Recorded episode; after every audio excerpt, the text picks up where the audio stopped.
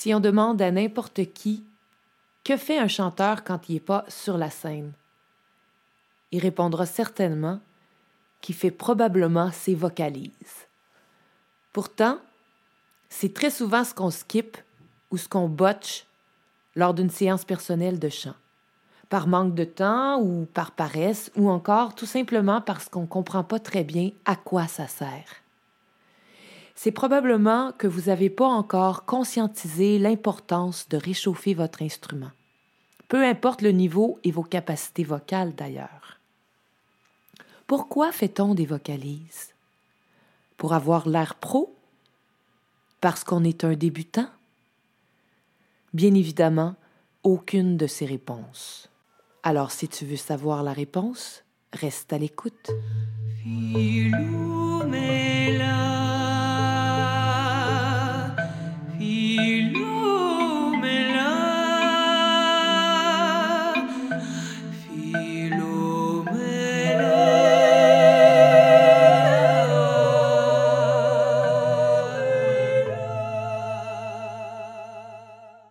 Un professionnel en général se réchauffe en privé avant d'arriver à son concert. Il continue à se réchauffer dans sa loge, mais sa voix est déjà ouverte. Un chanteur professionnel sait que les vocalises feront partie de son quotidien pour le restant de sa vie, plutôt de sa carrière de chanteur. Voici quelques raisons en faveur des vocalises quotidiennes. Alors, je ne vais pas vous expliquer chaque chose, je vais tenter de vous convaincre avec la force du nombre. Donc, si vous souhaitez travailler un ou plusieurs aspects que je vais nommer, évidemment, je vous encourage à prendre euh, rendez-vous avec moi, soit pour un coaching, euh, bilan de ta voix, soit pour euh, un cours de chant, si vous savez déjà que vous avez envie de travailler. Alors tout d'abord, les vocalises servent à réchauffer sa voix. Ensuite, à détendre la musculature de la mâchoire et de la langue. Ça sert aussi à replacer son larynx. Ça sert à apprendre à gérer la pression sous-glottique. Hein? En langage clair, doser le débit de l'air. Ensuite, ça sert à tonifier son diaphragme. Puis, à alléger la voix, à harmoniser la couleur vocale.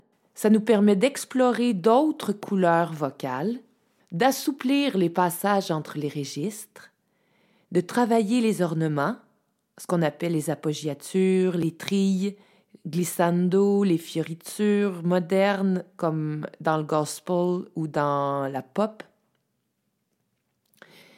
ça nous permet de conscientiser les délicats mécanismes de sa voix, d'entraîner les muscles de son larynx, d'automatiser la coordination hein, du souffle et du diaphragme, de l'accollement des cordes vocales, de la langue, des lèvres, etc. Ça permet de libérer les cavités, les sinus, et les cordes vocales de toutes les sécrétions, mucus, mucosité, flegme, ça nous permet de s'habituer à entendre notre voix vibrer, ainsi que d'ajuster l'écoute interne et l'écoute externe.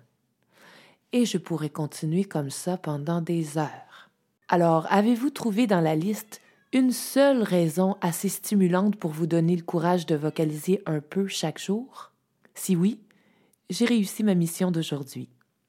Alors, si tu as envie d'aller plus loin et de vocaliser un peu tous les jours, mais que tu manques d'idées, ben, je t'invite à te procurer la série spéciale Vocaliser comme un moineau, qui sera disponible sous peu. Alors inscris-toi à la liste d'attente pour être un des premiers à essayer le cahier d'exercice Vocaliser comme un moineau. À bientôt.